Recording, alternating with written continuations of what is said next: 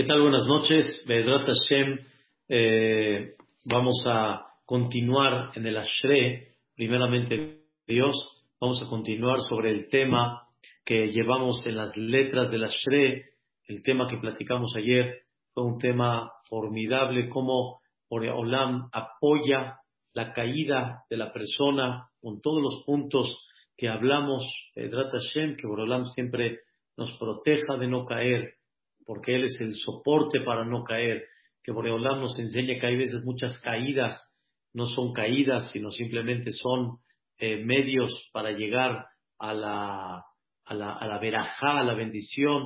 Hay veces realmente hay caídas duras, pero sin embargo, Boreolam te apoya para que dos cosas, número uno, moralmente, para que puedas salir adelante, y número dos, que no te hizo caer más de donde tú estabas, y también, por último, habíamos hablado en el, en el tercer concepto de la caída, habíamos hablado que eh, Akadosh nos, nos, enseña en una forma increíble, en una forma muy clara, que la persona, si no hubiera sido por él, cuánto hubiera caído. Es el soporte que Hashem Baraj nos da. Vamos a estudiar el día de hoy dos versículos que dice la Gemara en Masej Berajot, que son muy básicos. Son realmente la esencia de lo que representa la parnasá de la persona. Pero sin embargo, vamos a explicar cosas muy bonitas el día de hoy y nos vamos a llenar y nos vamos a elevar Be'ezrat Hashem con el favor de Dios para comprender esta grandeza tan grande como Dios alimenta a la gente. El tema del día de hoy va a ser cómo Dios preparó un mundo para alimentar a la gente y cómo Boreolam alimenta a todos. Ese es en breve, va en, una frase a lo que vamos a platicar y lo que el Pasuk va a desglosar en este tema. La letra Ain. Ya después que estudiamos la letra Samach, Somech Hashem Felim, que Boreolam apoya a los que están caídos, igual sigue la letra Ain que dice N, los ojos, los ojos de la persona. Ustedes saben que los ojos representan cuando una persona está mirando, ¿sí? De dónde va a venir la salvación de que él necesita. Como decimos, Shir la Ma'alot, Esa enai elearim. Voy a levantar la mirada a las montañas. Es nada más en el sentido figurado. Me ain yabo. ¿De dónde va a venir la salvación? ¿Cuántas veces la persona está en un problema o está encerrado en un tema y levanta la mirada y dice, ¿de dónde? ¿De dónde? Como que mirando hacia arriba, mirando hacia las montañas. ¿De dónde? Y sobre eso dice David Amelech, tarde o temprano, siempre Dios le va a enseñar a la persona a dónde tiene que mirar. N, los ojos, col, de todo el mundo, del más grande al más chico, eleja y esabero. O sea, van a estar esperanzados hacia ti. Y siempre hay momentos en los cuales la persona le mueven el tapete y Boreolam le hace que la persona recapacite para que sepa de dónde va a llegar la parnasá. Señoras y señores, no hay una cosa que preocupe a la persona toda la vida como la parnasá. Es una cosa increíble. Vamos a platicar de Hashem, pero tenemos un mundo lleno de alimento, vamos a decirlo así, alimento no nada más físico, sino también alimento para vestir y muchas cosas más, pero sin embargo no lo puedes conseguir, si queremos decirlo así, tan sencillo y tan fácil. No puedes tenerlo en una forma simple, sino tienes que trabajar por ella. Y sobre eso Dios le dijo a Adama Rishon, ata peja tojal lehem. Quiere decir, con el sudor de tu frente vas a comer el pan. Cuando decimos el sudor de tu frente, es más o menos, significa nadie tiene así en forma tan sencilla. Y de repente cuando Dios ve que hay una persona que se siente muy firme, de repente le hace mover el tapete para que la persona recapacite y todos al final sus ojos van a estar esperanzados en quién? En Dios, porque no vas a, o sea, te vas a dar cuenta que no depende más que nada más de Dios. Y te vas a dar cuenta que por más que luchas, no hay manera de poder sacarlo. Quiero explicar algo muy interesante, y lo habíamos mencionado en otras ocasiones. Si una persona normalmente siembra, normalmente cosecha. Cuando una persona siembra, normalmente sale el, árbol. Eso es, digamos, la naturaleza. Pero hay muchas cosas más. Si yo le digo a una persona, este, ve a comprar al súper, va al súper, compra y regresa. Eso es, digamos, de forma natural. Sin embargo, vean qué cosa tan increíble, hay algo que no es naturaleza. No es como servir un vaso de agua, como ir al súper caminando, regresando, como sembrar. ¿Qué es la parnasá? Para traer el sustento en la casa, eso no es voy al centro y regreso con parnasá. No es natural. ¿Cuánta gente sale y no todos regresan con esa parnasá? Normalmente todo el que siembra, hay una naturaleza en la tierra. Normalmente toda persona que cocina, el arroz se va a cocer, al menos que haya un error por ahí, pero la naturaleza es que va a salir, el, el va a salir, pero hablas de la parnasá, la parnasá no es naturaleza. Mucha gente dice que si hay carrera, hay parnasá. No, la carrera es una puerta, pero no asegura nada, no es naturaleza es un adelanto. Claro que normalmente el que no tiene carrera, ¿en qué va a trabajar? Vamos a decirlo así. Pero sin embargo, no hay una naturaleza así. Vas, sales y regresas con Parnasá. ¿Cuánta gente no quisiera salir y regresar con 100 mil pesos mensuales, mínimo, al estar así a gusto y tranquilo? No, no hay ningún seguro, no hay nada seguro. Quiere decir Dios puso una parnasá para que la persona todo el tiempo los ojos estén directamente dirigidos a quién? A Borea Olam. Enejol, eleja y Los ojos están dirigidos hacia ti. ¿De quién? De todos. De todos. Porque todos, por ejemplo, ahorita en la pandemia, hasta el más grande se empezó a preocupar. Hasta el más grande empezó a decir, me hay, ¿de dónde? ¿Cómo vamos a mantenernos? Vamos a aguantar así. Empresas que ya no estuvieron, ya no pudieron más seguir. Tintorerías, cadenas que están cerrando. ¿Cuántas cosas estaban aparentemente seguras, firmes, y de repente llega todo y cambia? En otras palabras, Dios puso algo en la vida que no sea seguro, para que siempre los ojos estén esperanzados en Él. ¿Esto de dónde se aprende? Aparte de estas palabras, Enejol, los ojos de la persona están esperanzados en Dios. Beatano la e, mi Dios le da a la persona la comida de Aito. ¿Qué, qué, qué, a, dónde está una fuente interesante en la Torah sobre esto? El man, el maná.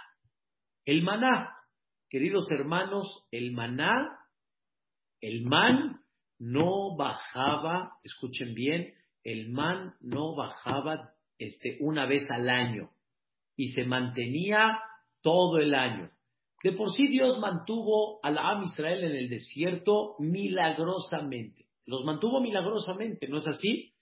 Entonces, no podía Dios hacer un milagro que una vez les mande man y se mantiene sin refrigerador, sin congelador, no se pudre, se mantiene todo el tiempo. ¿Por qué Dios no lo hizo de esta forma?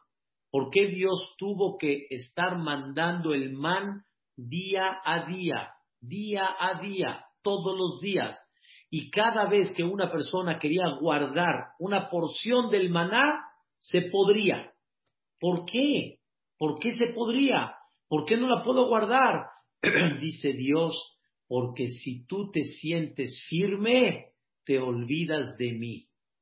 Hagan de cuenta que ustedes mandan al hijo con tarjeta, con billete, con medios, con todo.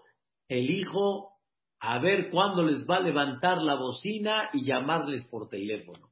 Ya está él ordenado. No necesita mucho estar hablando. Una vez llegó una persona, mandó a su hijo, llegó y no le marcó, ya llegué. Le dijo, hijo, te marco, ah, márcame. No le marcó. Le marcó al amigo, oye, tu hijo ya te marcó. Dice, sí, ¿Y mi hijo qué? Sí, me dijo que estaba ahí con tu hijo, que estaban en el shopping y que llegaron y estaban felices y bueno, está bien. Tal vez en la noche me marca. No marca. Al siguiente día un mensajito nada más. Ahí voy, papito lindo, todo bien, increíble. No marca el hijo. ¿Qué hizo el papá? Agarró, fue al banco y le cerró la tarjeta. ¿Sí? Se la durmió, como dicen hoy en día, se la durmió un ratito la tarjeta. En eso recibe un telefonazo. Papi, la tarjeta no está pasando. Hola, hijo, ¿cómo estás? Tengo tiempo, mano, no me has hablado. Sí, papito, yo ahorita te ahorita te digo nada más la tarjeta. Dije, hijo, la tarjeta no te la voy a despertar. Platícame cómo vas, cómo llegaste, ¿A dónde estuviste? ¿Qué hiciste? La naturaleza de la persona es que cuando él está tranquilo, se olvida y no marca. No digo todos, pero somos muy similar. Como mis padres me dijeron, dice, los hijos no visitan a los padres igual como antes o no hablan por teléfono a los padres igual como antes, cada uno está en su mundo, en sus salidas, en sus cenas, en su esto, en sus ocupaciones. Entonces dice Dios, yo no quiero que te olvides de mí. ¿Qué hizo Dios? El man diario, diario. Y diario vas a sentir que estás dependiendo de Dios. Y escuchen bien, Dios dice estas palabras. Si tú estás tranquilo, yo me pongo intranquilo. ¿Saben por qué? Porque te vas a olvidar de mí.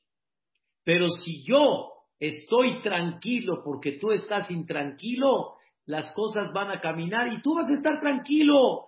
Pero no te olvides de mí. No estamos como el man, ahorita les voy a explicar.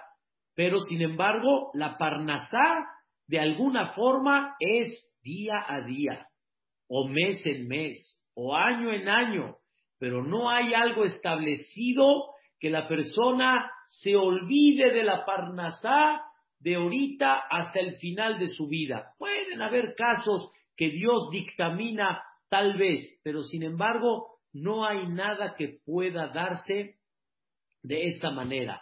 Moshe Reichman, alaba Shalom, el archimillonario de Canadá, hizo un negocio increíble en Inglaterra invirtió dinerales y de repente le cerraron la carretera, o sea, no hay conexión a la ciudad que estaban construyendo y en eso se atoró, se atoró con una fortuna tremenda, no se quedó pobre, pero se atoró y todo lo que tenía antes, que daba tzedakot, que ayudaba, toda esa parte de abundancia, se le frenó todo, se le frenó todo. y la verdad, él habló con Moisaba, alaba Shalom, y le dijo, Dios me dio una lección en la vida. Y Dios me enseñó, no hay nada seguro. La persona al final, los ojos de todos, tarde o temprano, se van a dar cuenta que estamos dependiendo de quién, de Dios. Por eso normalmente sobre la Parnasá, la persona que dice, Baruch Hashem, o sea, entiende uno que estamos dependiendo de la mano de Dios. Hay gente que empezó bonito, a gusto, años pagando, van con las deudas, pero van bien y de repente algo se atora y se quiebra todo. No hay una persona que no pueda decir que hay una seguridad en la Parnasá. Por eso dice la palabra Ene Hol, los ojos de todos, al final, Eleja y Esabero. Al final van a estar esperanzados en ti. ¿Y qué tan importante es que la persona, escuchen bien, antes de que llegue el tema, que de un principio siempre se sienta que él depende de Dios, para que Dios no le tenga que enseñar que depende de él. Y si tú sientes todo el tiempo que estás dependiendo de Dios, Dios dice ya, sigue con tu verajá, sigue con tu bendición, porque yo sé que tú sabes a dónde canalizas todo. Lo canalizas hacia quién? Hacia mí. Eso es un tema fantástico, la parnasá. Desde Atapeja, Tojal Lejen. Les voy a decir sobre este tema, Adama Rishon, cuando pecó, no voy a explicar por qué tiene que ver con el pecado la parnasá, porque justo después del pecado vino el tema de la parnasá, o sea, el tema de que qué provocó el pecado. Pero escuchen la idea, dice Adama Rishon, ¿acaso el burro y yo vamos a comer del, mismo plato? Así dijo Adán Arishon. Después de que Dios le dijo, con el sudor de tu frente comerás el pan, le dijo, el burro y yo vamos a comer del mismo plato. Y le dice, le dice Dios, le dice, no, mi rey, pero esto es para que tú trabajes. Voy a explicar. El burro normalmente piensa que la parnasá viene de quién? Del patrón. Si tú me dices a mí, Dios, que con el sudor de mi frente voy a trabajar y voy a recibir el pan, voy a sentir que yo hago la parnasá.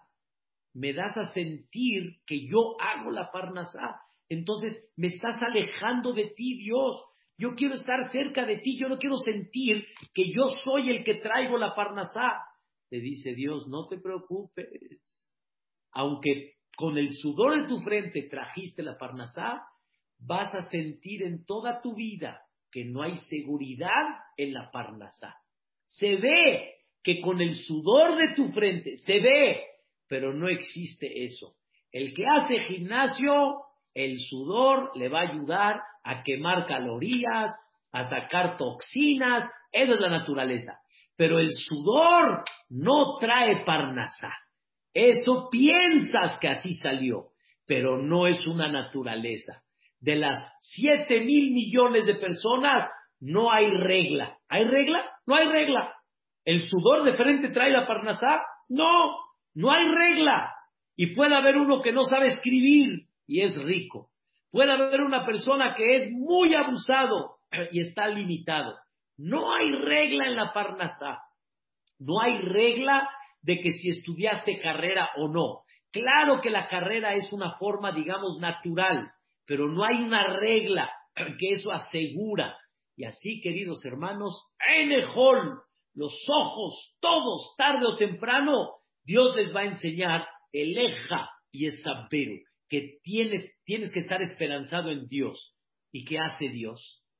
Beata, noten lahem etochlam beaito y tú les das, escuchen bien, a ellos etochlam, su comida, beito, en su tiempo, en su momento. Voy a explicar, cinco puntos importantes en esta frase. Dios le da la comida a la persona, beito, en su tiempo. Número uno, noten. La palabra noten significa mataná. Mataná quiere decir un regalo. O sea, nadie puede decir que lo que recibo lo merezco. Porque Dios te dice, para mantenerte vivo, a pan y agua. ¿Quién dijo que tienes que tener toda esa variedad en la cual tienes? Todo lo que Dios nos da es un regalo. Yo estoy esperanzado en Dios pero estoy esperanzado no que me dé vida, porque para darme vida con pan y agua me da vida. Pero Dios no me dio pan y agua. ¿Qué me dio? ¡Uh! Me dio muchas cosas en comida. Entonces, ¿qué me dio? Un regalo. Noten. Número dos, escuchen bien. No nada más Dios creó la comida, sino Dios me permite comerla.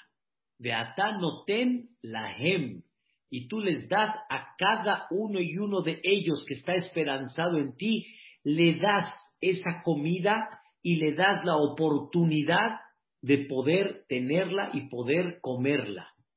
Número tres. Aquí Vedrat Hashem viene algo muy interesante. Hay algo que sé explicar y hay algo que no lo sabía. Lo tenía consciente hace muchos años, pero nunca lo pensé. Escuchen qué cosa tan increíble.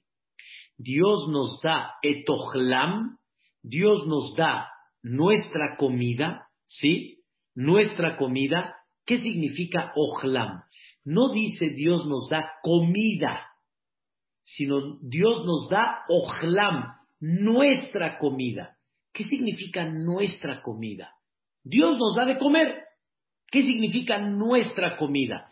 No estamos hablando como la mamá que chiquea. ¿Y tú qué quieres, mi vida? Ve? ¿Y a ti qué te gusta, mi rey? Meshi. ¿Y a ti qué te gusta? Arroz y jamón. A cada uno le da su comida. No.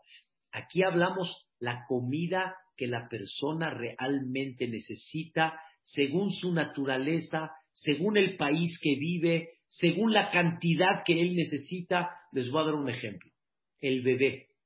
El bebé no come carne todavía. El bebito, cuando estaba muy pequeño, en los primeros meses, el bebé que toma lechita, esa es su comida. Su comida es la leche. Él, su comida todavía no es carne. Cuando llegan los seis meses aproximadamente, ya empieza a comer un poquitito más. Pero su comida principal, ¿cuál es? Su lechita. Y aunque crece un poco más, sigue siendo su lechita, sigue siendo su principal fuente de alimento. Y así cada persona, según como él está, tiene su fuente de alimento. Y esta fuente de alimento, conforme va creciendo, va teniendo cada vez más o menos. Ustedes saben no, los niños hay cosas que no deben de comer, no deben.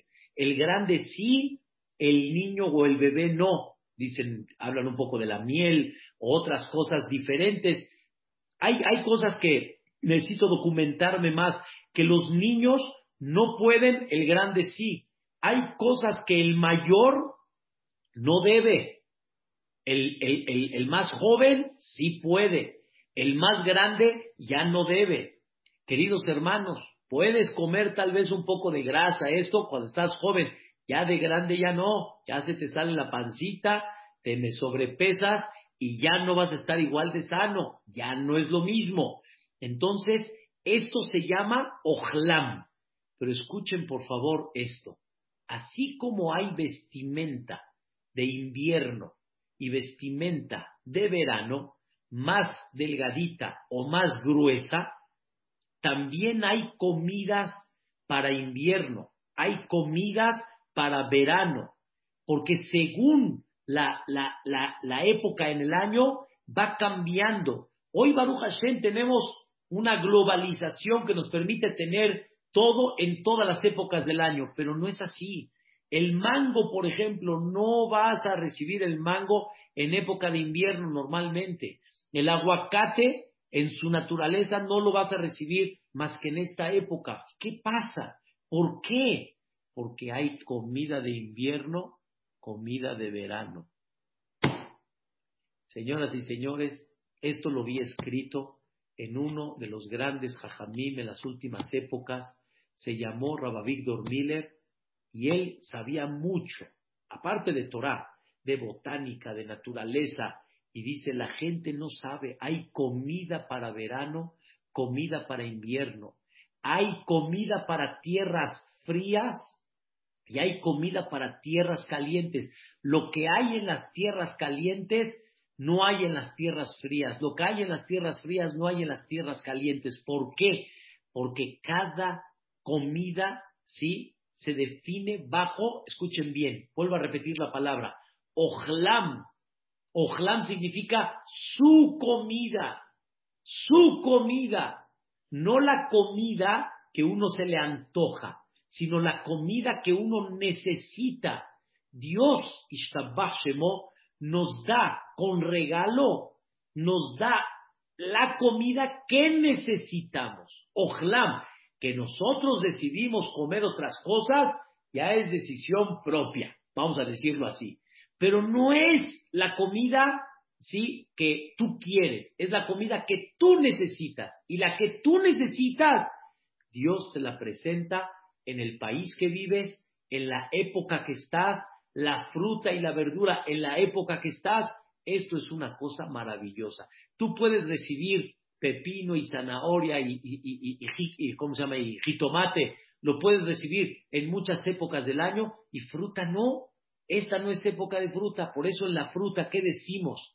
Cuando hay fruta nueva, ¿qué decimos? Cuando hay y empieza la época de mango, decimos Shehayanu. Cuando llega la época del durazno, decimos Shehayanu, porque no se da más que de época en época. ¿Y por qué? Es un tema que no lo, había, no lo había pensado. ¿Por qué se da en época en época? ¿Por qué Dios no lo puede dar en todas las épocas? Porque no es el momento para comerlo. Es una, es, es una cosa increíble. No lo comprendo, o sea, no sé exactamente científicamente hablando, pero es una cosa que se llama ojlam, su comida, la que tú necesitas, la que tú utilizas para engordar, y la que tú utilizas para otras cosas como la Coca-Cola y peña, los refrescos, es otra cosa. Pero si tú me dices la comida sana, Dios te manda tu comida, la que tú necesitas, veito. Este es el cuarto punto. ¿Qué es veito? En su momento. En el momento, escuchen qué cosa tan increíble, en el momento del mazón, en el momento de el alimento. Quiere decir, cada persona en el, en el momento que necesita y en la cantidad que necesita, ahí le da. Ahí le da a Shemi Y Boreolam le da a la persona en el momento que ya tiene y en la cantidad en la cual él necesita. Eso significa Beito, en su momento.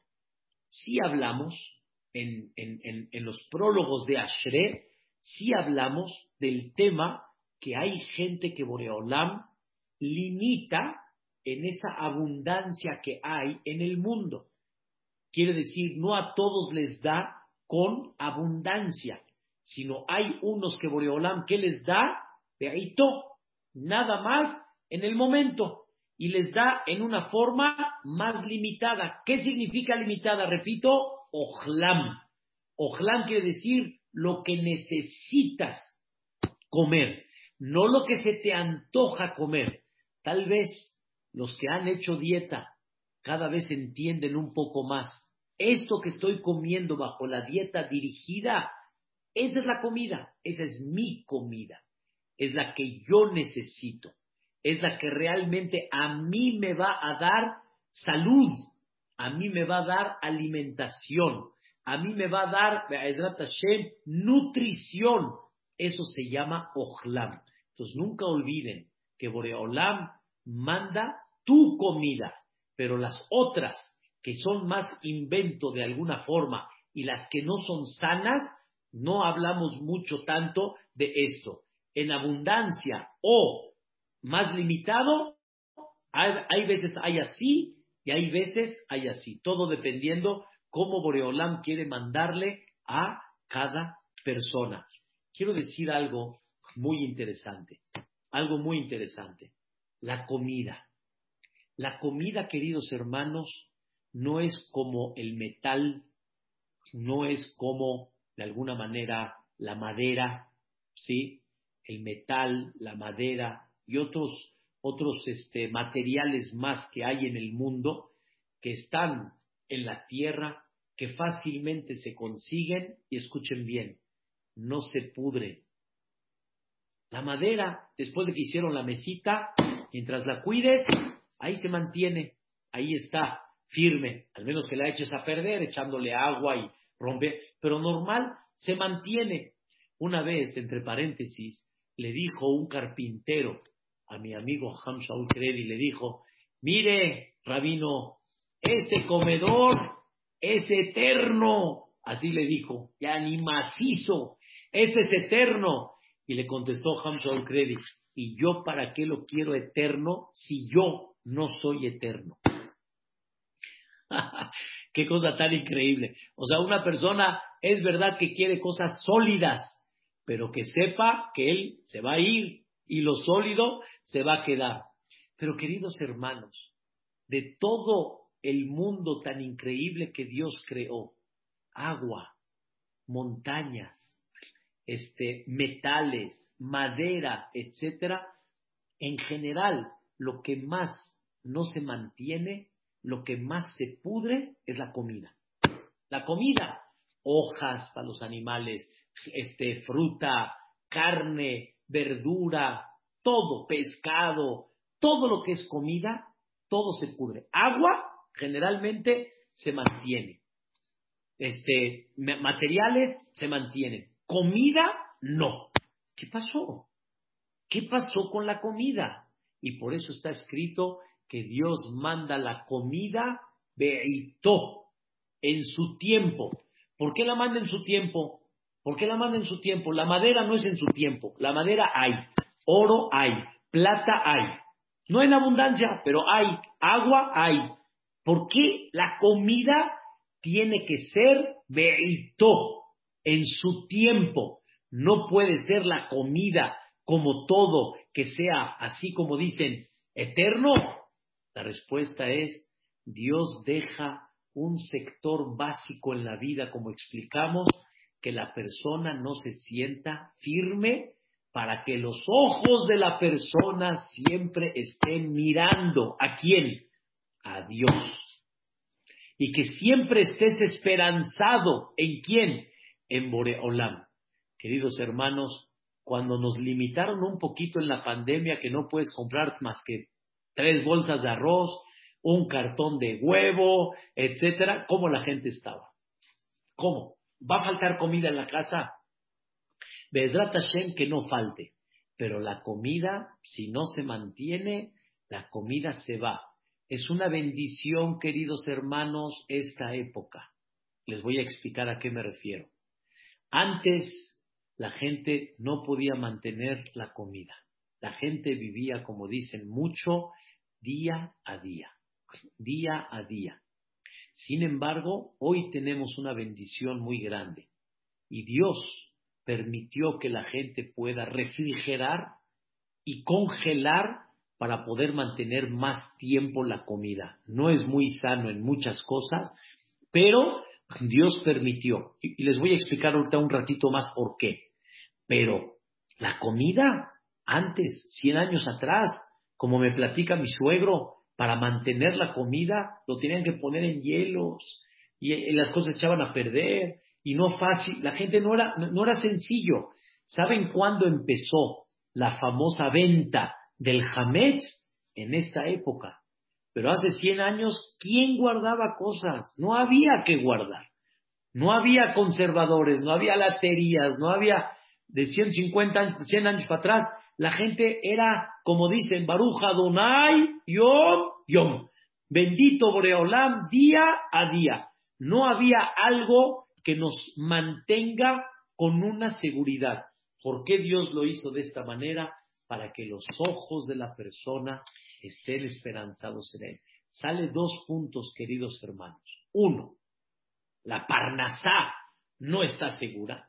No hay naturaleza en la parnasá cómo comprar, los medios, cómo traer dinero para poder comprar.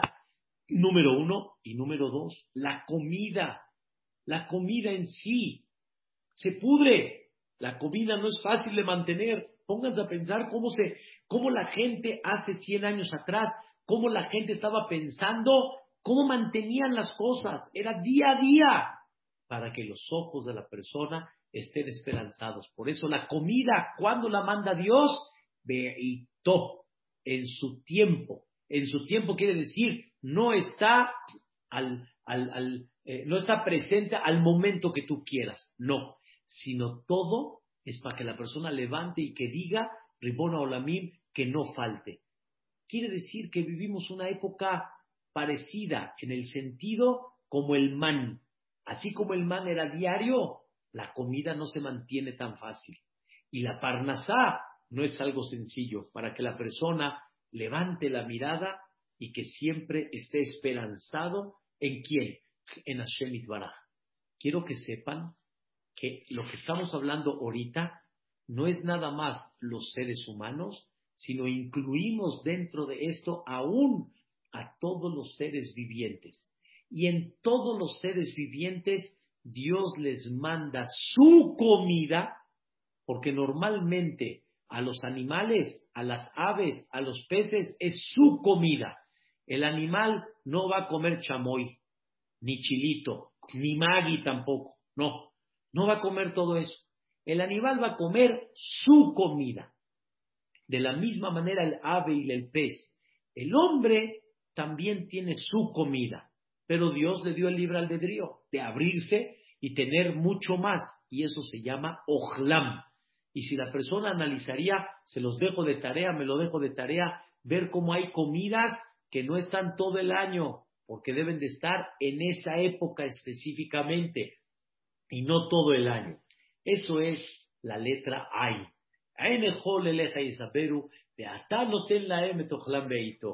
Lo que me llamó la atención es la letra P, la famosa, famosa frase y idea que muchos conocen. Potea et yadeja umasvia lejol hay razón. Potea et yadeja umasvia lejol hay razón. ¿Cuántas palabras hay? Siete.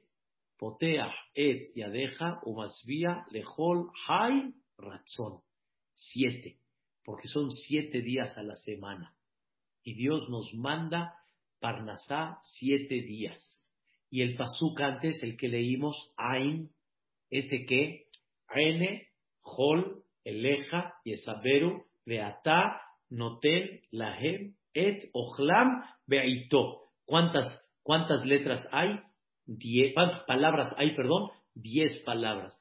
Porque la persona cómo trabaja, cómo sale a trabajar con sus manos, con sus diez deditos. Y él sale a trabajar, pero enejol, eleja y esabero. Pero mis ojos están esperanzados en ti. Por eso, estos dos versículos los decimos antes de hacer el amotzi. Por ejemplo, en Shabbat, enejol, eleja y esabero, lahem, potea, lejol, ratzon. Aparte de eso, la verajá de amotzi ¿Cuántas palabras tiene? Baruch ata Hashem Elokeinu Melech Haolam Hamotzi Lehem Min Haaretz. Diez palabras que vienen a representar el mismo concepto. Sacaste el pan con el sudor de tu frente, con tus diez deditos, pero no deja de ser que tu mirada estaba hacia arriba. ¿Saben por qué?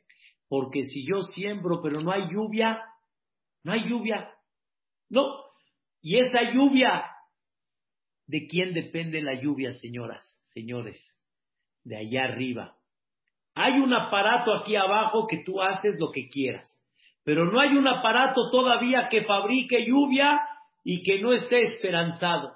Todos tienen un pronóstico de lluvia, pero fabricar lluvia no la hay.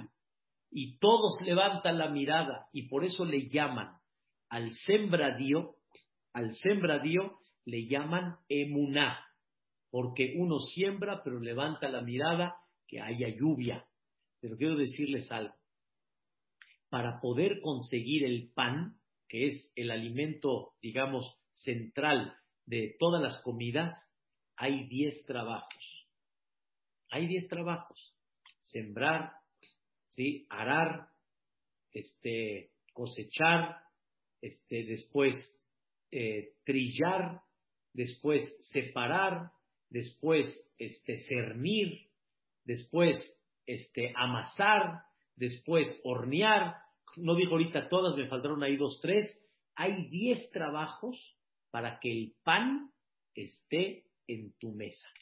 Por eso, Enejol son diez palabras.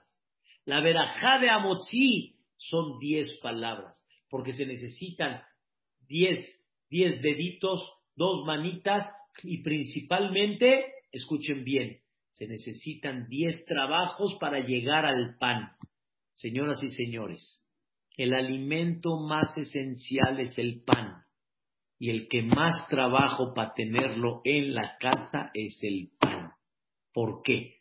La fruta ya nace directa, nada más la corto, sahten. La verdura, nada más la cortas, sahten. La shahita, está bien. Ya, haces shahita, cortas un pedazo de carne al asadito, sahten.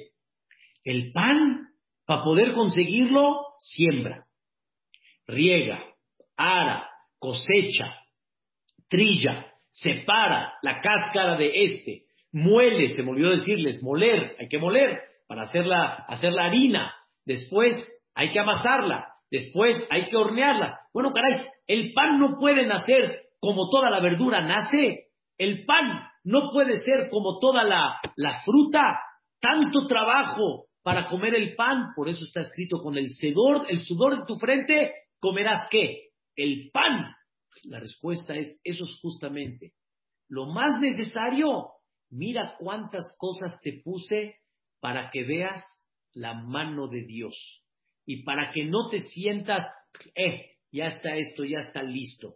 Por eso cuando decimos la verajá de Amotzi, ¿cómo decimos? No sé si saben, pero los señores que aprendan, decimos, agarramos el Amotzi con los diez dedos, con las dos manos, decimos Ainehol, diez palabras. Baruch Hashem, diez palabras. Potea Haydiadeja en los siete días de la semana. Agarramos el pan y decimos Baruch Hashem Elokeinu Melech Haolam. Hamotzi. Levantamos el pan con las dos manos.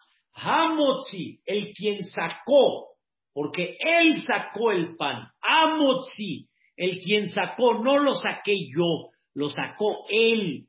Amotzi, lehem mina aretz. Agarro el pan y lo levanto. Amotzi, lehem, mina aretz. Esos son ejercicios para que la persona comprenda todo lo que tuvo que hacer para llevar y para llegar a ese concepto. ¿Cuál es el pasuk increíble que muchos conocen? Otea deja.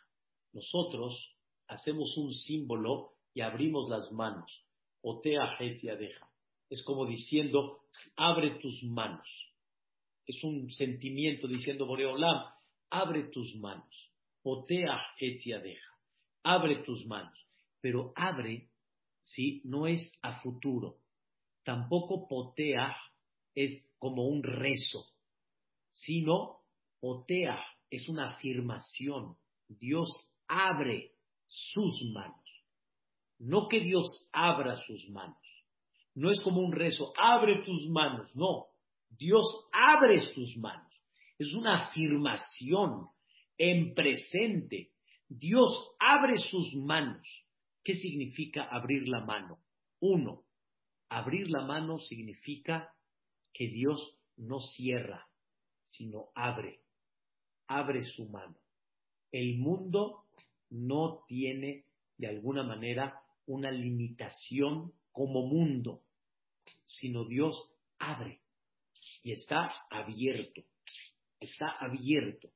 Dios da las cosas con apertura, o sea, cuando abre, ahí está, puedes venir a agarrar, puedes venir a agarrar.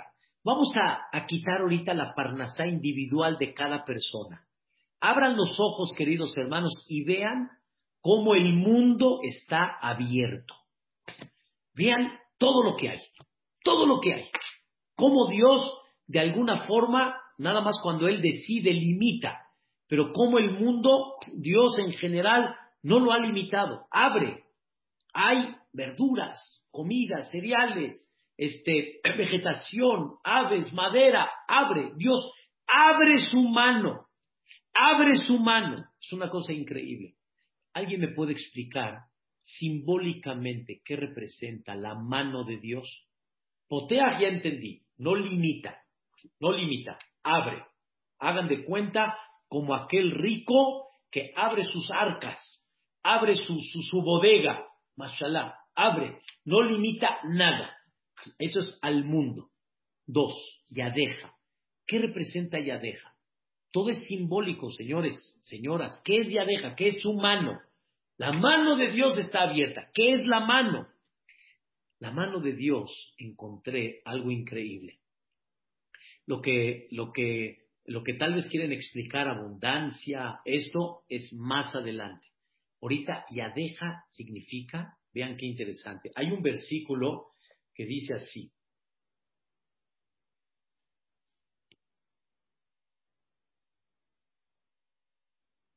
En Ishaya, un versículo en el profeta Ishaya, dice así, Yede, Yadi, mi mano, dice Dios, Yazda Haaretz, hizo la tierra. O sea, quiere decir, la mano de Dios representa la creación del mundo. Yadi Yazda Haaretz. Otro ejemplo, los Mitzrim y los Yehudim, cuando Dios los sacó de Mitzrayim a los, a los Yehudim, ¿qué vieron todos? Yada Hazaka, Etayada Gedolá. Cuando Dios demostró que Él domina el mundo, vieron la mano de Dios. ¿Qué es? ¿Qué es la mano? La mano significa todo el mundo que Dios creó y que demostró que Él tiene el poder absoluto en todo, en el sol, en la luna, en la tierra, en los animales, en todo. Entonces, ¿qué vieron ellos? Ya, etayada Gedolá, la mano grande de Dios. ¿Qué representa la mano grande? El mundo. Vean qué cosa tan increíble. Queridos hermanos, Dios abrió un mundo para alimentar a todos los quien viven en este mundo y Dios abrió su mundo para alimentar a los seres vivientes el mundo. ¿Qué significa que Dios abrió el mundo? El sol, increíble, la fuerza de gravedad, el aire, el oxígeno, la luz y tantas cosas que hay que para que tú tengas esa comida para que te vas a alimentar, mira, Dios unió tantas cosas de ese mundo. ¿Y cómo? Potea, abierto, abierto. El sol que da el color, el sol que da la luz, el sol que da el calor, el aire, el sol que evapora las aguas, que levantan para que haya lluvia, que se trasladen de un lugar a otro. Hay, señoras y señores, tantas cosas que ni yo mismo, desgraciadamente, si no las resumo, hasta yo mismo ya estoy este, así, impactado, pero no concretado, porque hay sin fin de cosas. Dios abrió su mundo para que te llegue el alimento a tu casa. Potea etia deja. Dios abrió su mano. ¿Qué es su mano? Su mundo. Porque todo lo que se necesita para que el alimento esté y se fabrique, se necesita toda la naturaleza del mundo. Y la tierra, queridos hermanos, como dice el Jobot Alevabot, no tenemos idea. La tierra pensamos que no tiene ningún movimiento interno, la tierra no tiene ninguna vida. Queridos hermanos, cuando tú siembras, la tierra empieza a trabajar para que esa semilla produzca. Hay un movimiento interno que no ves y piensas que no hay una cierta vida en la tierra, pero la tierra tiene cierto movimiento que va provocando que la semilla vaya dando una, eh, una evolución y así como el bebé, igualmente la semillita y ¡pum! de repente nace. Hay un movimiento en la tierra, claro. ¿Cómo? Ustedes pongan una semilla aquí encima de la mesa, no va a pasar nada. No va a pasar nada. Pero no, pusiste una semilla en la tierra y empieza a haber un movimiento. Todo eso se llama yadeja, tierra, aire, calor, líquido, todo eso, con todo lo que compone el mundo, Dios qué hizo? Potea, lo abrió, de alguna manera puso una naturaleza que controla, pero te la puso como abierta. De vez en cuando, cuando nos portamos así, como que medio la quiere cerrar, pero Dios normalmente ¿qué hace? Potea, abre su mano. Eso significa el poder. quiero decirles algo increíble. Número tres, poteaj es abierto, no cierra. Y adeja es su fuerza, todo ese mundo, para que tengamos esa comida. ¿Y Dios a qué se dedica? O sea, cuando abrió su mano, no la cerró, y ese mundo que presentó para alimentar a todos los que estamos, escuchen qué hace Dios. Umasvía y satisface, lejol jai a todo ser viviente, razón, que se sienta ojo. Escuchen bien, voy a explicar a qué me refiero. La persona, número uno, no quiere comer por comer. Porque si tuviera que comer por comer, se dificulta y no tiene ganas. No tiene ganas. Mi, mi, mi, mamá y yo platicamos que nos cuesta mucho trabajo y veces tomar. Y el doctor me ha dicho, debe de tomar más agua. Pero, doctor, no me apetece, no me entra. O sea, siento que no me entra. O sea, no, necesito tener sed, tiene que haber un calorcito, pero estar así tomando agua. No, no, no. Hay cosas que no me apetecen. Les, se los voy a traducir en, otras, en otra palabra. No hay voluntad de tomar agua. Un cafecito, sí. Un tecito, claro. Pero agua no me apetece. Hay gente al revés. Agua tiene la voluntad. ¿Ya entendieron qué es voluntad? Comer, voluntad. Oye, ¿quieres comer? No se me apetece. No se me apetece quiere decir no tengo voluntad para comer. O tengo voluntad, pero poquito. Ahora escuchen la explicación. Dios abre la mano, hizo un mundo para que tú te, tengas satisfacción de poder comer las cosas con voluntad. Eso significa razón. Dios te da para que comas con voluntad. ¿A qué me refiero? Mira qué colores para que se te antoje. Mira el olor. Tu esposa te dice, a ver, huélele, huélele la comida. Ay, ya se me antojó nada más de olerla. Como aquellos que dicen que entran al, a la marinela y nada más del olor, el olor. ¡Wow! ¡Qué rico el pastel! El pastel, el olor, el color. ¿Qué provoca? Que haya qué? Razón, que haya voluntad para comer y no como los niños que hay que estar detrás de ellos para que coman, sino hay voluntad para comer. No hay que estar detrás de los grandes. Los grandes van y comen. ¿Por qué? Porque hay olor, hay color y hay qué? Hay sabor. Y como escribieron acá, hay variedad también. Claro, no nada más hay color, sabor, olor, sino también que hay, hay variedad.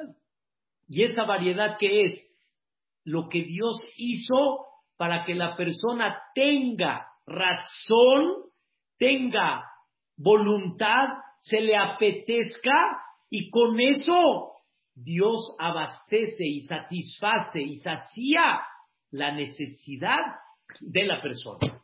Entonces, ¿qué aprendimos? Potea Etia deja. Dios abre la mano, ¿ok? No cierra, abre. Ya deja significa su poder, su mundo, el poder de esa naturaleza para que todo salga, para que el alimento salga, se reproduzca. vía y satisface, sacia, lejol a todo ser viviente bajo su voluntad. ¿Bajo su voluntad de quién? No que Dios me da lo que yo quiero, este, ya ni dame steak y dame comida y dame verdura, no, sino bajo la voluntad de querer comer. Te lo presentó de una forma tal para que quieras comer, para que tengas ganas de comer, para que se te antoje comer y que no te limites y de repente estés flaco porque no tienes ganas de comer. Es un dolor, señoras y señores, cuando hay gente que pierde el apetito y hay que estar detrás de él por alguna enfermedad ¿Y qué tan importante en esos momentos es comer? Y justo lo que no quieres comer. Pero si no comes te vas a enfermar. Y uno tiene que estar detrás animando a la gente, come, come. Es increíble.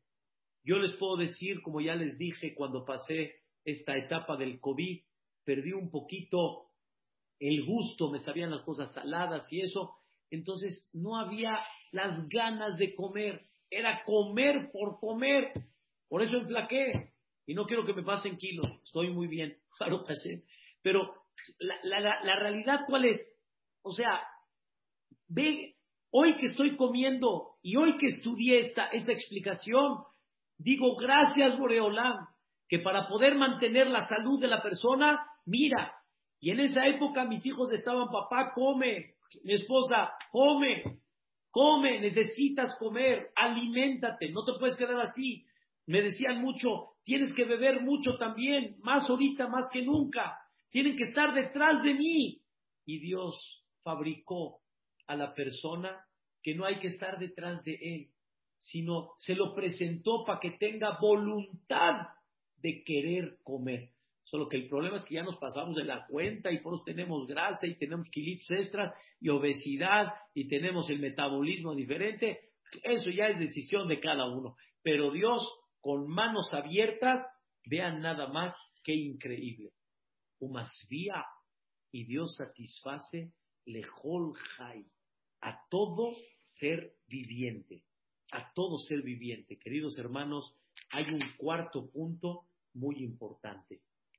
No nada más que Dios abre, no nada más ya deja su mundo para que haya todo este alimento, no nada más que para satisfacer te dio la voluntad por medio del color, del sabor, del olor y que tengas ganas de querer llevarlo a cabo, sino hay algo increíble. Hace muchos años había poca gente. Muchísimos años. Había mucho menos gente que hoy en día. Y uno va a decir, pues antes sí alcanzaba la comida, sí alcanzaba, pero ahorita siete mil millones de personas no alcanza. La comida se va a acabar. La comida no se va a acabar. Dios va a mandar para que haya comida. ¿Por qué creen que hoy, les dije hace un ratito, ¿por qué creen que hoy hay latería, conservadores, este, refrigeradores, congeladores. ¿Saben por qué? Porque Dios va a seguir abasteciendo al mundo. Uno dice, ¿de dónde? Madhab, no te preocupes. Dios ya preparó para que no falte. ¿Cómo voy a abastecer pavos para el fin de año? ¿Cómo le hago? Son millones de personas. Lo digo porque Dios abastece. ¿Cómo le hago? Me lo enseñaron estoy, yo estoy en la Shahitá de Maguen David y estuve en un tema metido, me, metieron a congeladores, que son cámaras de bodega, altura increíble y bajo 18 grados. Hay que entrar con una chamarra especial. Los pavos de diciembre ya están hace un año listos. Si no, me dijo el Señor, técnicamente no hay forma, Señor. No hay manera. No hay forma. Y ustedes van a comprar un pavo fresco, pero no es un pavo fresco. ¿Qué creen? Vi en esa, en esa cámara productos de Nestlé, paletas, chocolates, este, productos de Nestlé que están congelados para repartirlos y venderlos. ¿Por qué? Porque si no, no hay forma, no hay manera, en el buen sentido pero Dios creó en esta vida para que todos se puedan mantener y que la gente tenga comida. ¿Cómo la vas a recibir esa comida? Ahí está la primera parte. Yani, tu, tu, ¿cómo se llama? Tus ojos van a estar esperanzados en Dios que te dé los medios, que te dé la parnasá. Pero la comida, Dios la prepara y Dios te prepara tu comida, la que tú necesitas. ¿Y con qué? Con manos abiertas, con todo el poder de Dios. ¿Y con qué? Para que tengas voluntad de querer comer. Según esta explicación, quiero decirles algo fantástico. Está escrito en Rashi que Dios satisface según la voluntad de cada persona. Hoy me cayó el 20 en algo increíble. La voluntad de cada persona, escuchen cuál es no todos les gusta el betabel. y no todos les gusta el ahmabajin, y no todos les gusta el pescado, y no todos les gusta la carne, y no todos les gusta el jitomate. Entonces, entonces, hay para todos. El jitomate no, pero te voy a mandar el pepinito, ese sí te gusta. La berenjena no, pero te voy a mandar la papa, la papa sí te gusta. Y Dios le manda y satisface a cada persona según su voluntad. Su voluntad quiere decir, no estamos hablando en la cantidad, sino estamos hablando que Dios no me dejó sin ganas de comer, porque a él le gustó el chilaquil, pero a mí me gustó el pozole. A él le gustó el huevito, pero a mí me gustó el frijolito. A él le gustó el kibbe, a mí me gustó el mehshi. Y cada uno, Boreolam le presenta la comida de su voluntad para que nadie se quede con hambre, en el buen sentido. O más bien dicho, para que nadie se quede sin ganas de comer, me equivoqué en la palabra. Para que nadie se quede sin ganas de comer y que todos tengan ganas de comer.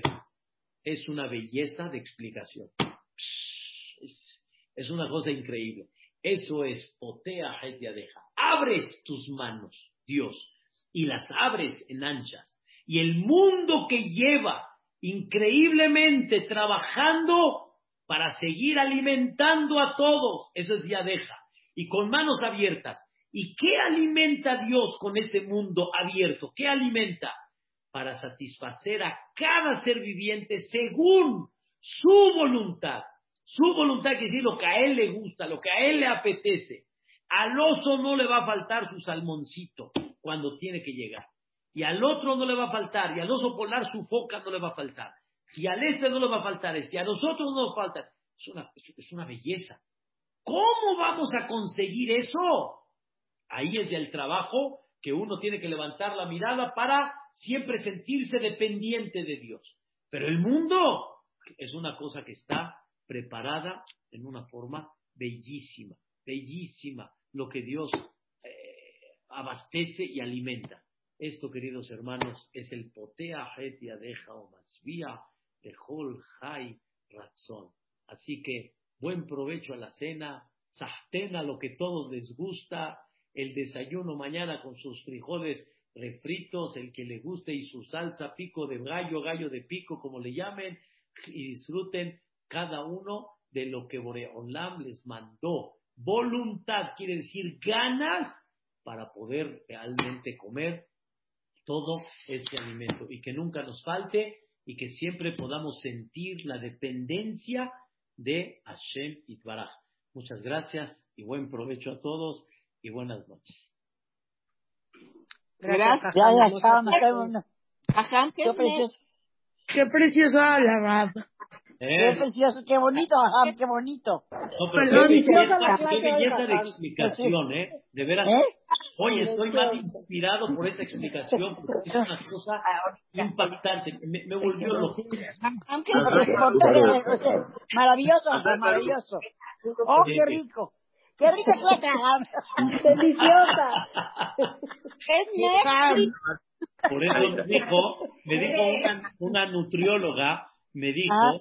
La idea de la nutrición no es hacer que la persona tenga hambre o limitarlo, no. sino más orientarlo, y un hábito de alimentación que, disfrute. Por eso te preguntan qué te gusta y qué no te gusta.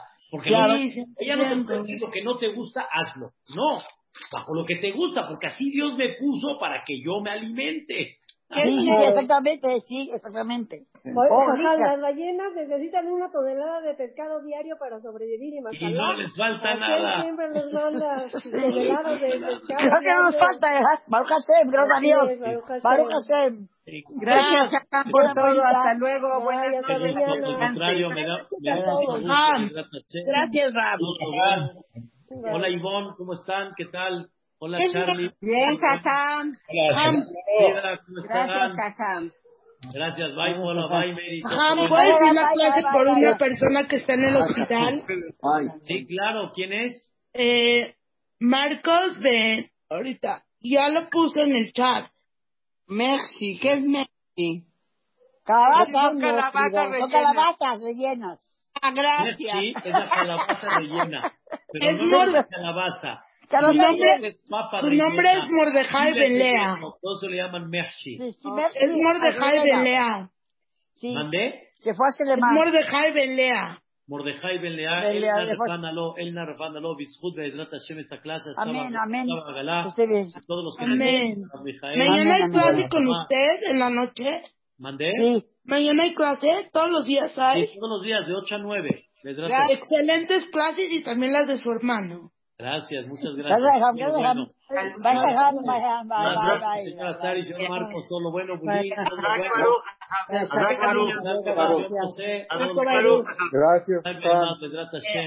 Yo Hashem, le marco por teléfono un ratito más. Hashem. Mirim la gente teléfono, Bedrat Hashem. Vamos a ir a- Sara, todo lo bueno, bye, Reina. Call to. Gracias. Bye, cuídense mucho.